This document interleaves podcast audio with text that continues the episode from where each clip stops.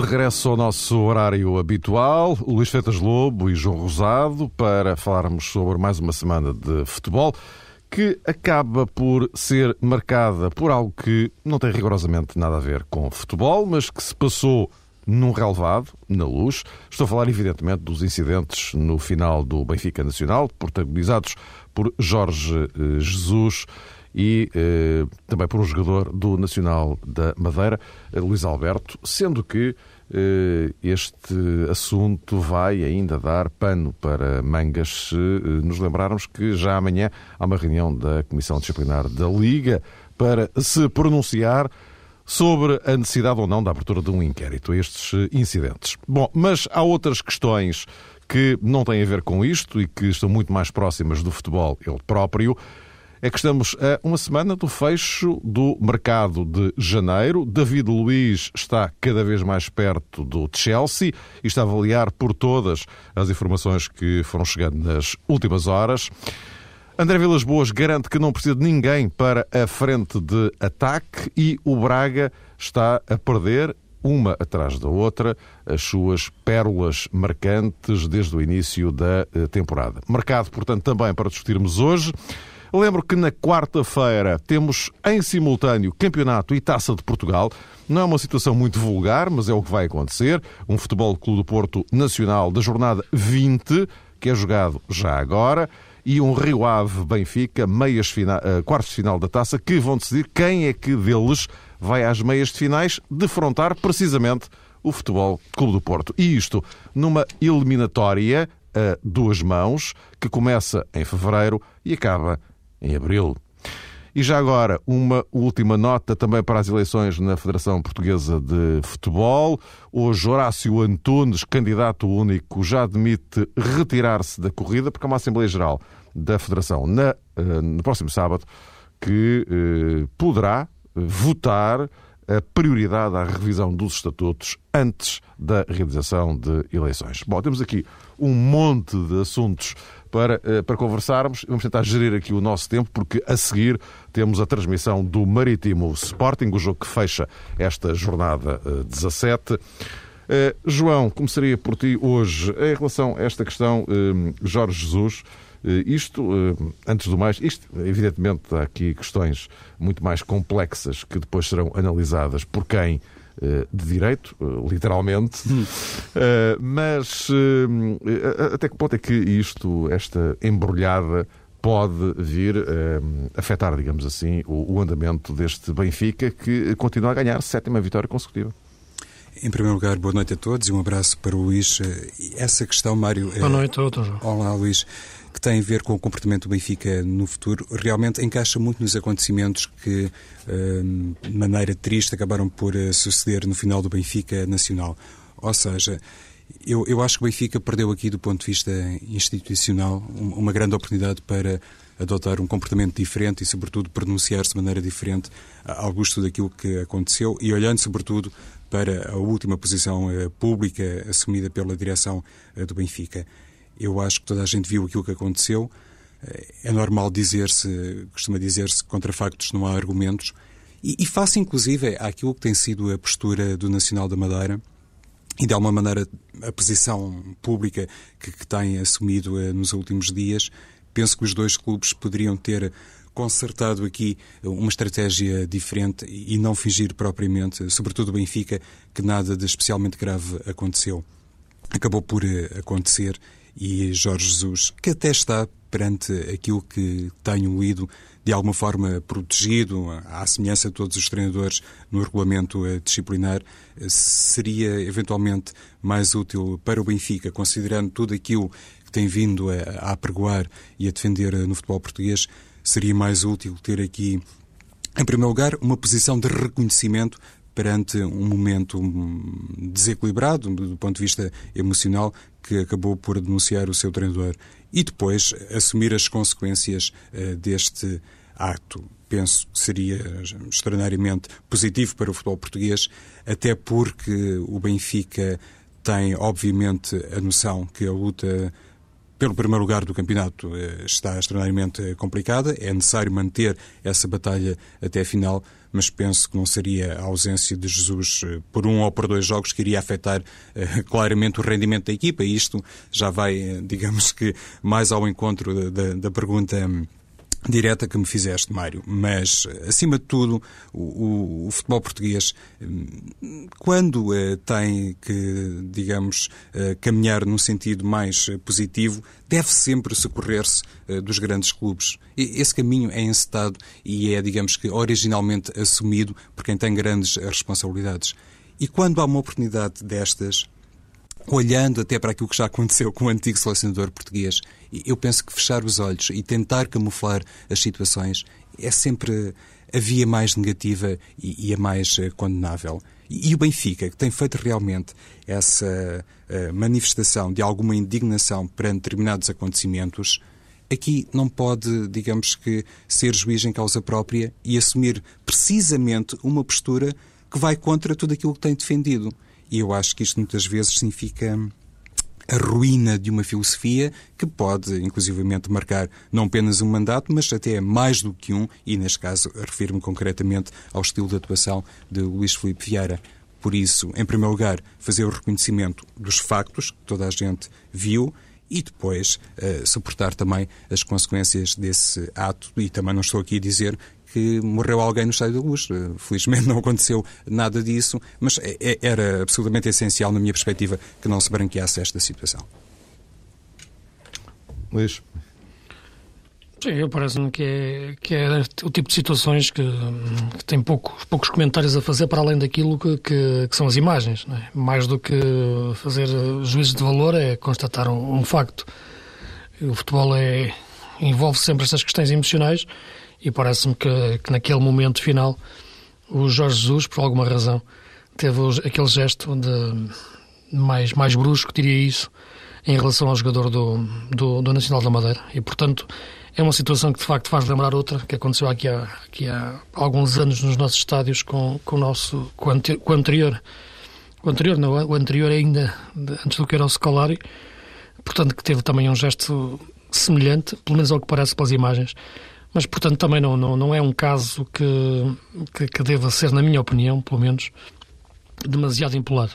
Agora, como é evidente, eh, parece-me que, que tudo isto também tem a ver com, com a forma de, de reagir às situações. E, e aquilo é que estranha, depois de um jogo que, que foi relativamente calmo, eh, ter acontecido isto na parte final. As questões de. E pegando nisto um pouco de forma mais leve, porque acho que deve ser assim. Isto é um jogo de futebol, isto também não. Como estava a dizer o João, não morreu ninguém. Uh, e ainda hoje ouvi o treinador do Porto a referir-se ao Jorge Jesus de uma forma já muito diferente da forma como se referia no início da época, quando o Jorge Jesus estava a ser contestado. Uh, e, portanto, brincava um pouco a questão de aguentar a pressão.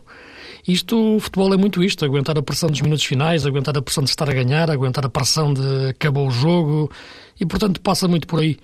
Uh, isto acontece a todos. Foi uma, uma reação que o Jorge Jesus acredito dentro dele se arrepende. Na conversa de imprensa, a primeira reação, como é evidente, é desvalorizar um pouco a situação, dizendo que não aconteceu nada, mas é claro que aconteceu qualquer coisa e agora é evidente, passa, passa para a Comissão Disciplinar e vamos ver. Há a moldura penal a aplicar, isso aí já, já nenhum agente esportivo está, nenhum agente esportivo está, está acima da lei. Mas nada também, não parece que seja uma coisa demasiado grave. Vamos em frente então, no outro tabuleiro, o, aquele que também ainda se joga fora dos relevados, mas que tem este sim muito a ver com os relevados. David Luiz, eh, dizia hoje o Guardian, está a 48 horas eh, de ir para o Chelsea. Esta é a convicção do Chelsea.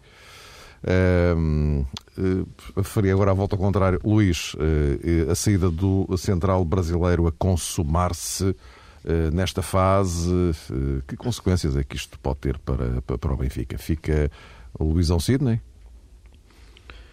Sim, eventualmente sim. Eh, e agora também vai entrar o, o Jardel na, na, na, equipa e na, o miúdo, o Roderick. Vamos ver se se concretiza primeiro ou não a saída do David Luiz.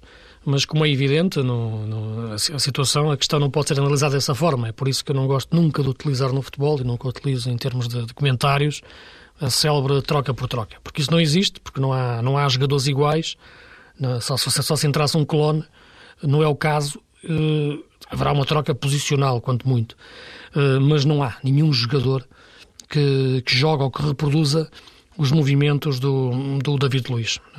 Eu diria que hoje a defesa do Benfica com o David Luiz é uma coisa, sem o David Luiz é outra. E quando digo a defesa, nem estou só a referir-me a processos defensivos, estou a referir-me também a processos de saída de bola, condução, capacidade da equipa jogar mais alto, isto é, a defesa posicionar-se num espaço de terreno mais subido em relação à, à sua área, coisa que não pode acontecer com Sidney ou até com Jardel.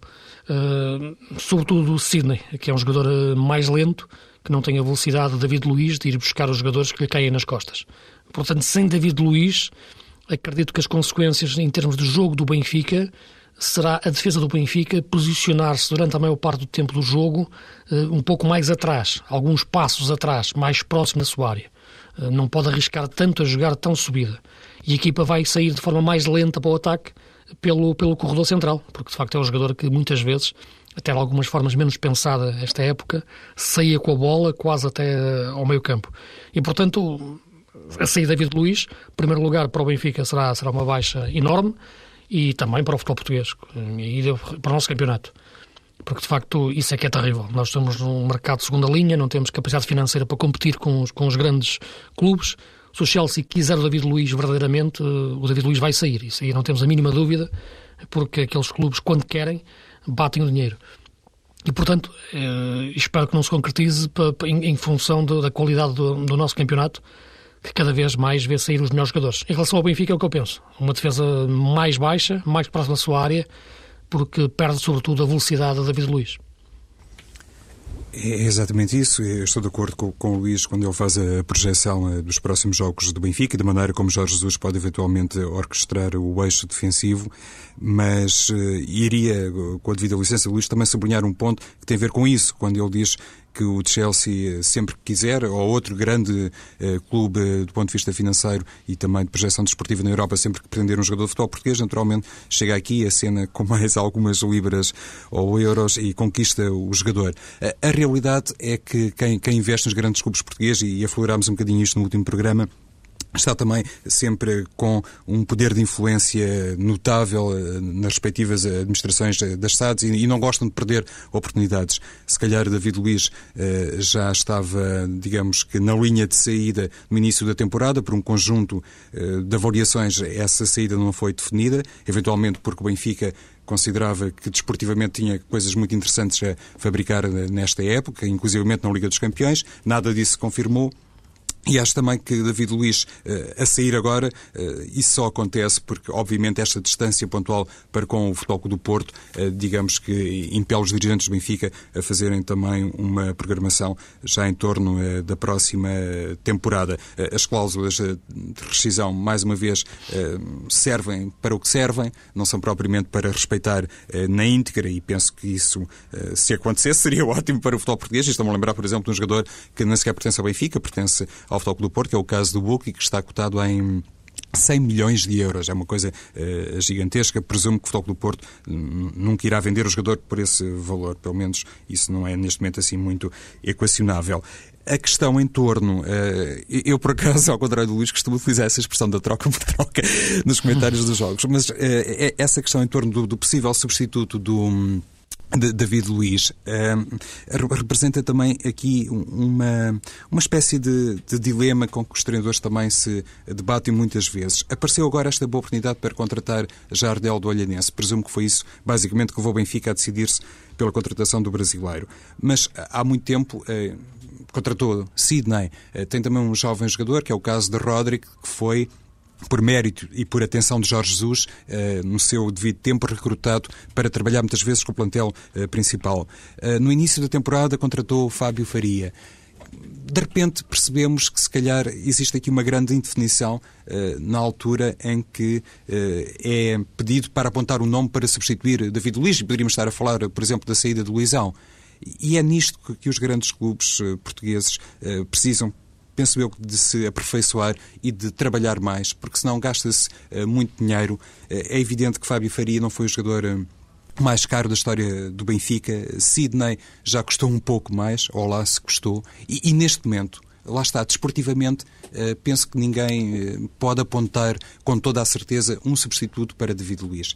É este género de, gestão que se faz uh, do futebol que muitas vezes leva também as finanças dos clubes a, a caminharem por vias arrepiantes e que é nada contribuem depois para fazer aquilo que eu imagino seja neste momento uma das grandes preocupações do Benfica, que é projetar a próxima temporada. Mas se está a fazer isso, também se percebe, eh, por tudo aquilo que tentei aqui, eh, enfim, explicar, é que neste momento, para o que falta da temporada, nem sequer existe realmente um nome forte para substituir David Luiz. E, e eu acho que isso é que é, sinceramente, muito preocupante para quem dirige o futebol, neste caso de um clube grande como o Benfica.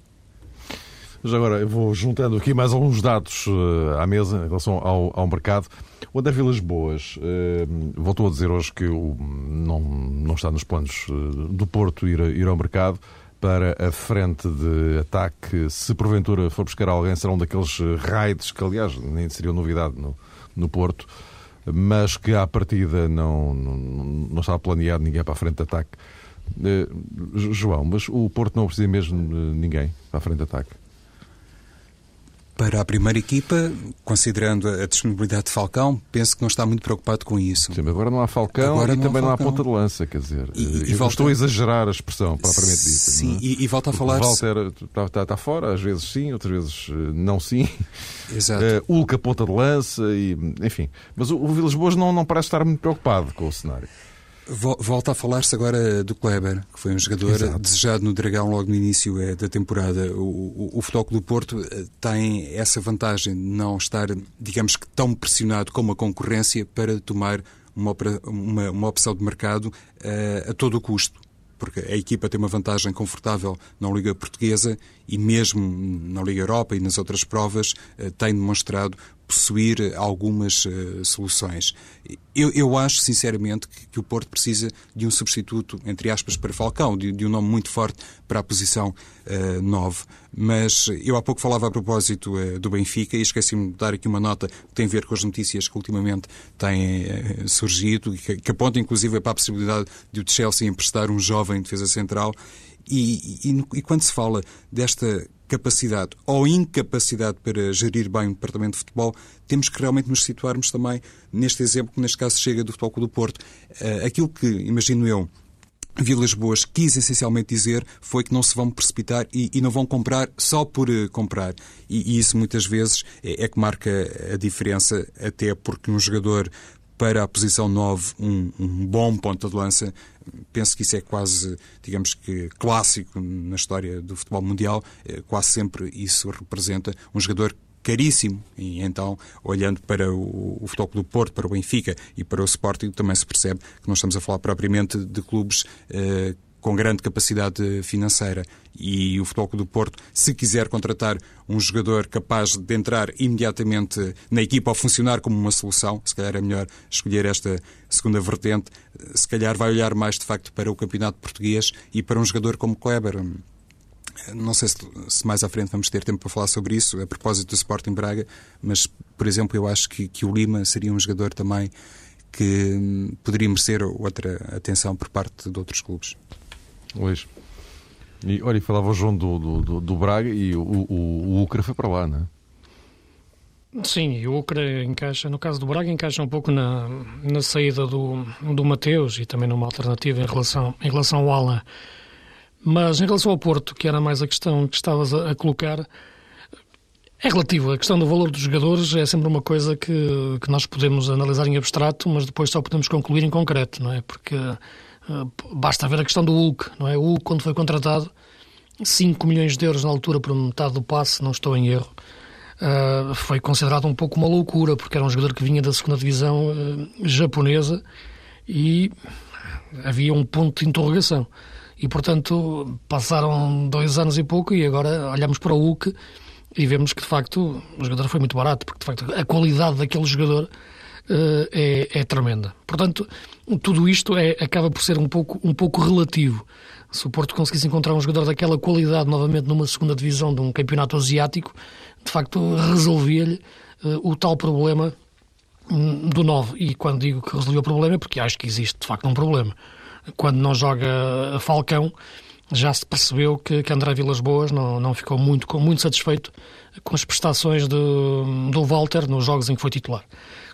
Devo dizer sinceramente, pelo que conheço do jogador e já o conhecia no Brasil, onde era titular de uma seleção sub-20 em que o Allan Kardec está no Benfica era suplente, uh, depois acabou por ser o Kardec titular no Mundial porque o Walter se lesionou, uh, era um jogador de facto de, com outro tipo de mobilidade, com outro tipo de, de de capacidade de, de, explorar espaços vazios. Não era, não era um jogador. Eu não sei se ele está com peso a mais ou não. Parece que está, pelo menos. Comparando aquele jogador que eu conhecia com o jogador que é atualmente. Mas de facto é que.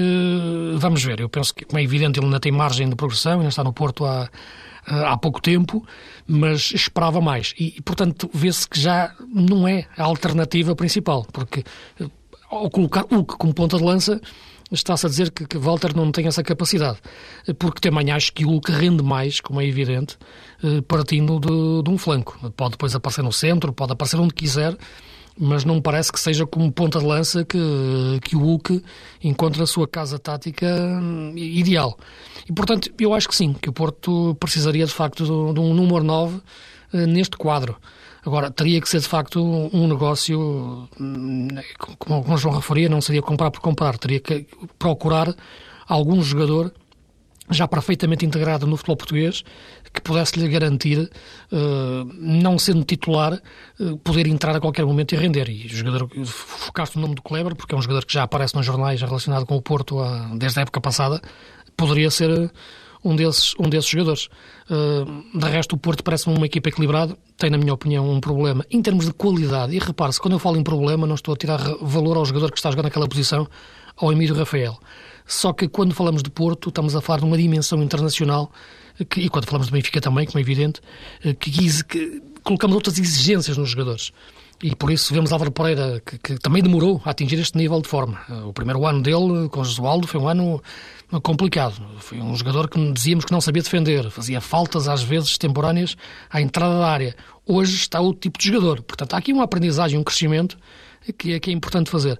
Mas parece-me que essas posições, defesa esquerdo, defesa lateral esquerdo e, e o número 9, são posições que o Porto precisa de redimensionar, pensando sobretudo no plantel e não só no, no seu 11. Vamos ver. Uh, espero também, sinceramente, como disse em relação ao David Luiz, que o Hulk não saia, porque o futebol português e o nosso campeonato, então, e perdendo cada vez mais os seus jogadores, mas parece-me que é por aí que o Porto tem, tem que procurar os reforços. Já agora, eh, e, e voltando só um, um dia atrás, eh, naquela Sim. minha pequenina contribuição aqui pelo meio, tem a ver com, com o Braga, já agora. Uh, parece Sim, o Braga este, tem a ver... capítulo, porque o Braga, uh, Moisés, uh, Mateus, Luís Aguiar, enfim. Repara, o Braga. Uma série de gente um pouco... a ir embora, não é? O que já foi embora. Claro.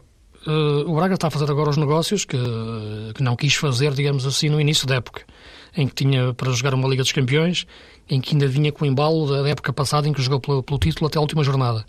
Agora chegou a meio da época e com, com a Champions terminada, apenas agora com a Liga Europa, com o campeonato, com o Braga em sétimo lugar, apenas com a esperança de poder chegar a um lugar europeu eh, da Liga Europa e já com Taça de Portugal, portanto percebe-se que chegou a oportunidade de fazer negócios. Eh, e, portanto, está, está, está a fazer aquilo que um clube da dimensão do Braga tem que fazer que é quando chega à altura tem que vender alguns dos seus melhores jogadores para continuar a manter orçamentos eh, capazes e poder equilibrar a sua, a sua vida financeira. Eh, isto é, a linha de raciocínio que eu faço para o Braga não pode ser a mesma que eu faço para o Benfica ou para o Porto. Tem que existir no Braga tem que existir claramente outra o predomínio da venda sobre, sobre a compra eh, quando chega a estes momentos. No caso dos clubes grandes portugueses, pode existir uma gestão mais inteligente para perceber qual é o momento certo. O momento certo também é, tem a ver com o quadro competitivo, e o João estava a referir a questão do David Luiz, também poder ser cruzada neste momento com o facto do Benfica estar longe do primeiro lugar, já ter sido eliminado da Champions e neste momento já se sente mais a tentação de vender uh, o jogador nesta fase que não existiria se o Benfica estivesse na Liga dos Campeões e mais próximo do Porto no, na luta pelo primeiro lugar. Portanto, é, a questão do Braga é claramente uma questão de realismo. Não me parece que, que, que o clube tenha outra alternativa neste momento. Exato, apesar de ter feito realmente um bom encaixe na Liga dos Campeões. E acho Sim. também, Luís, eh, sem conhecer, eh, enfim, eh, em termos concretos, digamos que a personalidade de António Salvador, mas tem muito a ver com, com o seu estilo de negociação e de se movimentar também noutras áreas. É, é um homem que não, que não deve gostar de perder muito tempo com as coisas e assim que tem uma oportunidade, ele trata de rentabilizar os seus negócios e quem sou eu, ou, enfim, para o criticar, provavelmente faz bem, atendendo inclusive a outra situação que normalmente normalmente caracteriza jogadores de determinada faixa etária e já com um percurso relativamente longo em alguns clubes, ou seja, acaba por se esgotar a ambição para de hoje para amanhã se, notabilizarem mais com a mesma camisola e procurarem outros contratos. Sim, sim. Porque os, jogadores que estamos a falar, o Mateus já com 27 anos e, e, e o Moisés com mais de 30, não é? Portanto, Exato, são jogadores é mesmo que... isso. E então o Domingos Paciência também deve concordar com isso, também deve dar, não digamos... Tem outro remédio também. deve dar a opinião ao Presidente que, que sim senhor, já, já, denota provavelmente alguma falta de ambição em, em determinados eh, jogadores. Não, mas aí o treinador não fica muito satisfeito. Perde dois jogadores que são fundamentais que nesta fase, mas percebe, tem que entender que é a realidade do clube, mas mas por ele ficava sim. com eles, não é? Acredito que sim, Luís, mas lá está, Domingos Paciência. Aquele que, que os Domingos queria, que, que me parecia que, que, alterou um pouco o plantel, o balneário do Braga, já, já saíram. Que eram mais uma quantidade excessiva de brasileiros que o Braga contratou esta época. Ah, bom, Penso mas... que o Braga desvirtuou muito aquilo que era o grupo, aquilo que era o balneário da época passada. E repara que saíram muitos jogadores silenciosamente do Braga nesta, em dezembro, que me parece mais por gestão de balneário e novamente refazer o grupo do Braga. Muito bem, mas uh, iria apenas focar uma coisa que também é válida a propósito uh, do Benfica, ou seja, a preparação da próxima temporada tem que ser feita com algum tempo de antecedência e se calhar também olha a isso uh, Domingos Paciência. Pelo menos vai mantendo uma ou outra figura também se tem revelado, digamos que, eh, armas preponderantes, eh, se têm revelado armas preponderantes para o Sporting Braga no ataque.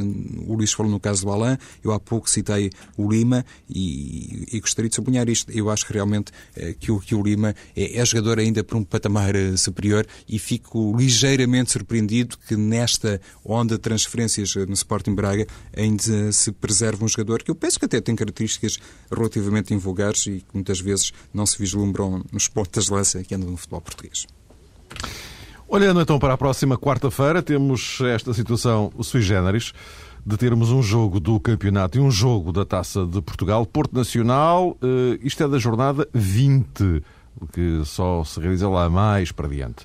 Rio Ave Benfica eh, vai decidir qual, eh, qual deles é que vai depois defrontar o Porto e já para a semana na primeira mão das meias finais da Taça de Portugal. Uh, Luís, se calhar começando aqui por este Porto Nacional, uh, perante a eventualidade, eh, já agora que um parênteses, não esquecer que foi este Nacional que infligiu até hoje a única derrota ao Porto nesta temporada, uhum. uh, mas na eventualidade do Porto vencer o jogo, ficará com 11 pontos sobre o Benfica por antecipação. Isto tem algum reflexo, pode ter algum reflexo a tal uh, barreira psicológica dos dois dígitos? Sim, eu acho que mesmo com um dígito a barreira psicológica já é forte. Os oito pontos, pontos, são mas, fortes. Eh, sim, mas uh, 11... Sim, 11 mais ainda, como é evidente. Porque... Mesmo, sabendo, mesmo sabendo já agora que, obviamente, o Benfica ficará com menos um jogo, todos os outros. Mas o Benfica com menos, um, com menos um jogo, sendo que, isto é uma mera curiosidade, este Porto Nacional respeita à jornada do Sporting Benfica. É, é apenas uma curiosidade. Diz, Liz.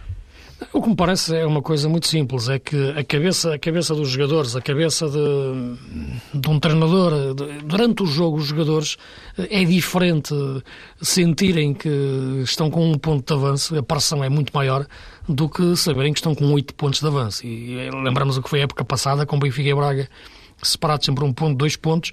O Braga jogava, o Benfica jogava a seguir, o Benfica não podia falhar para manter, portanto a pressão era enorme. Neste momento, acredito inclusive que o Beira-Mar Porto, se o Porto tivesse apenas dois pontos de avanço, seria diferente. Mas isto seria outro campeonato, seria outras análises. Portanto, neste momento o Porto conseguiu, naquela, naquelas tais primeiras quatro jornadas anormais do campeonato, e quando digo anormais tem a ver claramente com, com o Benfica ter perdido três jogos em quatro, eh, uma vantagem que eu penso que lhe dá uma almofada um conforto emocional para todos os jogos que, que se seguiram. Uh, e hoje o Porto, quando entra em campo, entra com uma vantagem pontual que, que dá claramente outra, outra, outra serenidade. E penso que esta linha de raciocínio encaixa exatamente na, na, no jogo de, de, de quarta-feira. O Porto ganhando este jogo fica ainda com, com, outra, com outra tranquilidade emocional que, que lhe permite gerir. Mas à, à, luz dos regulamentos, o Porto pode, pode antecipar este jogo, da mesma forma que o Benfica, como já falávamos a semana passada, antecipou a época passada um jogo com o Leiria, também por questões de, de, de dias de, de, distância para jogos das competições europeias. Não me parece, sinceramente, em termos de, saúde competitiva, uh, algo de positivo, uh, mas no futebol português é isto. Portanto, no futebol inglês também é. Tínhamos tantas coisas para copiar de, bom, de bom futebol inglês, aqui copia-se a pior mas também falaste, na quarta-feira também vai jogar, vai jogar a taça e há uma aberração, uma aberração ainda maior a vermos que uma meia-final da taça vai ser, vai ser jogada em final de fevereiro e a segunda mão dessa meia-final vai ser jogada eh, já para Não, início, já em abril. início de fevereiro, é já para a semana. Exatamente. Início de fevereiro e depois a outra em abril. Portanto, vamos ter uma meia, duas mãos da meia-final separadas por quase três meses. Portanto, depois disto, eu penso que, que há pouco para dizer sobre a inteligência das pessoas que fazem regulamentos em Portugal. Regulamentos de competições, é, é? é realmente um. A calendarização. É, é, esta questão eh, suscita várias interpretações. Eh, por outro lado, eh, não nos podemos esquecer que o Porto, enfim, sustentou esta decisão de hum, pedir também ao Nacional, ou neste caso de fazer o jogo com o Nacional, é melhor dizer assim, antes de jogar frente ao Sevilha. E aqui pode levantar-se uma questão de representatividade do futebol português e de maior competência do ponto de vista teórico para a equipa que vai jogar, neste caso, Sim, João, João, desculpa, muito rapidamente. Eu não ponho em questão isso, como é evidente, à luz dos regulamentos e até à luz de, de o Porto estar em melhores condições para a competição europeia. Agora penso que para a saúde competitiva do campeonato não, é, não, não me agrada. Como, é, Sim, como é época passada não me agradou, como já, quando o Benfica antecipou o jogo. Permita-me só, eh, só para situar isto, para as pessoas entenderem, é que eh, inicialmente os jogos com, com o Sevilha estavam marcados, primeira mão em Sevilha, para uma quinta-feira, e a segunda mão no Dragão na terça-feira. Uh, ou seja, uh, o, Porto Nacional dificilmente era encaixável aqui no meio, com um jogo na quinta e outro na terça. Entretanto, a segunda mão passou para quarta-feira, não a pedido do Porto, mas do Sevilha, que estava numa situação ainda mais complicada na Liga Espanhola de acerto de, de calendário, porque aquilo depois, as horas de, obrigatórias de separação, lá então é que não batiam certo de maneira nenhuma. E pronto, depois acabou a ficar assim. E, e pronto, o, o Futebol do Porto usa, digamos que a mesma estratégia que o ano passado o Benfica também seguiu, conforme referiu o Luís, e eu acho acima de tudo que esta hum, diferença pontual, se fosse mais curta, a diferença pontual entre o primeiro e o segundo, se fosse mais curta, provavelmente também não suscitava determinadas uh, leituras. A verdade é que foi cavada e agora, se calhar, o Benfica depara-se com esse panorama de facto, reconheço, não seria nada agradável, no caso, no caso do Porto vencer o Nacional de Madeira, poder estar ainda mais eh, distanciado da liderança. O, o campeonato, o Mário dizia há pouco que o Porto Nacional pertencia, digamos que ao mesmo dia, ao mesmo fim de semana do Sporting Benfica, mas o campeonato tem aqui também outros jogos de, de grande melindre, porque, por exemplo, no dia 13 de fevereiro, pelo menos está assim oficialmente agendado, o Porto joga-se a Braga e depois o próximo jogo do Porto no campeonato em Olhão, no dia 27, e o Benfica, no dia em que o Porto, eh, ou na jornada em que o Porto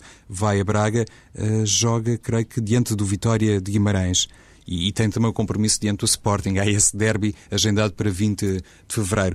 Se calhar é, é, aqui que basicamente o campeonato se pode decidir e não nos podemos esquecer de outra coisa, ainda levando em consideração o calendário da Taça de Portugal e esse hipotético, hipotético Porto Benfica da Taça de Portugal. É que também na Liga Europa, se tudo correr conforme se deseja, até podemos assistir a mais um confronto entre o Futebol do Porto e Benfica e isto do tal ponto de vista uh, mais uh, psicológico, digamos assim, uh, tem muito que se lhe diga, porque a confirmar-se esta distância pontual entre o primeiro e o segundo classificado, naturalmente que as outras competições são mais importantes para o Benfica, penso eu, do que propriamente para o Futebol do Porto, talvez aqui uh, abrindo um parênteses de exceção para a Liga Europa.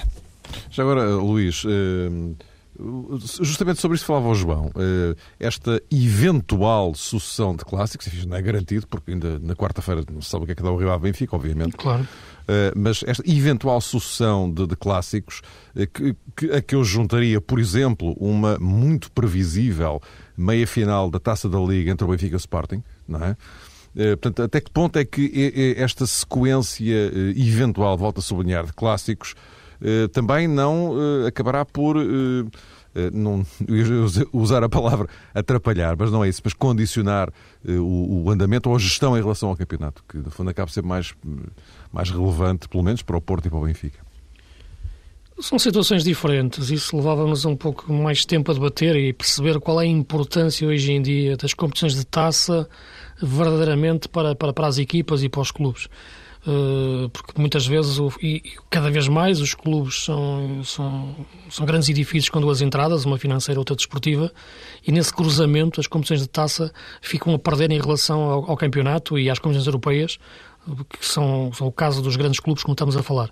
E, portanto, uma taça da Liga e uma taça de Portugal não me parece que, que vá causar esse impacto, essa bomba atómica no quadro competitivo, no, no calendário, eh, na preparação eh, da equipa para os treinadores. Eh, é evidente que, que o querem ganhar, mas não me parece que seja, que seja por aí. Penso que mais do que os jogos da taça, na cabeça ainda estará o, o Benfica Porto do, do, do campeonato que pode aproximar as equipas. Vamos ver como é que as equipas chegaram lá em termos pontuais. Em termos de taça, nenhuma equipa salva uma época hoje em dia por ganhar uma taça de Portugal, muito menos uma taça da Liga, embora, claro, sejam boas competições, seja importante ganhar. Mais importante ganhar para equipas mais pequenas, mas não me parece que vai causar muito impacto na preparação das equipas e para os seus treinadores o problema grande para o Benfica, Luís, se me permites, tem muito a ver com, com derrotas consecutivas, com duelos perdidos diretos diante do Foco do Porto, no claro. caso, enfim, de, de perder, uh, por exemplo, para a Taça de Portugal, depois de ter perdido a Supertaça, depois de ter sido goleado no Dragão. É mais a esse nível que eu há pouco dizia que eventualmente estas competições terão uma importância maior para o Benfica e para Jorge Jesus. Meus caros, estamos quase no fim. Eu ainda iria aproveitar estes últimos dois minutitos uh, para. João, uh, em relação às eleições na Federação Portuguesa de Futebol, que poderão não se realizar dentro do, do que já previsto, a 5 de fevereiro. Ainda hoje, Horácio Antunes, ouvimos-lo aqui mesmo na TSF, admitir que pode retirar a sua candidatura no sábado a uma Assembleia Geral da Federação, que uh, é muito provável, enfim, que aprove uh, o caminho da revisão estatutária antes da realização de eleições. Uh, será que é, é desta que isto vai tudo ao sítio? Esperemos Estou a falar do ponto de vista estritamente legal. É e, e essa posição que já, já assumiu no TSF Horácio Antunes, penso que denota uma percepção de que as coisas podem realmente caminhar nesse sentido da revisão estatutária, o que a confirmar-se na Assembleia Geral do próximo dia 29 automaticamente anula o ato eleitoral. Penso que esta leitura é correta. Houve também uma reunião em Leiria em que algumas associações também já terão aprovado a revisão dos estatutos e, e acima de tudo, o que é de lamentar aqui, não, não vamos ter tempo para falar de forma profunda sobre isto, porque há muito a dizer, a propósito, inclusive, da posição pública que foi pública e, que realmente não, não, foi, digamos que, uh, de estranhar, mas que foi assumida pelo Presidente da Assembleia Geral uh, da Federação Portuguesa de Futebol, um bocadinho em, em, contraponto, um bocadinho grande, como se costuma dizer, com aquilo que a própria direção uh, da Federação defendia, mas o, o que é de lamentar nesta questão é que foi preciso quase que um, um, aviso solene por parte da UEFA e também da FIFA para que o futebol português pusesse, de alguma maneira, a mão na consciência e penso que se não fosse esse alerta, provavelmente a Assembleia Geral do dia 29 poderia ter outro desfecho, mas foi assim um bocadinho ao estilo do que se passa com o FMI e, e o país. Fica, fica um bocadinho essa ideia, não é, Luís? Só para concluirmos, estamos mesmo no fim. Sim, acredito que sim. Confesso que não é uma, uma, uma um tipo de, de de tema que, que, que eu domine. Uh, agora, o que me parece, é, claramente, é uma coisa muito simples: é que tudo isto se trata de, de luta por poderes. claramente, há quem tenha poder, há quem não o queira perder, e, e é isto que está, que, está, que está a ser debatido. Uh, há um secretário de Estado que vai dando opiniões de vez em quando sobre algumas coisas e sobre outras não dá, e parece-me claramente que o futebol português chegou a um ponto ou vira a página, ou então a Federação Portuguesa de Futebol começa a ser uma coisa que, que ninguém entende verdadeiramente com, de, de que maneira é formada e de que maneira decide. Luís Freitas Lobo, João Rosado, encontramos novamente para a semana.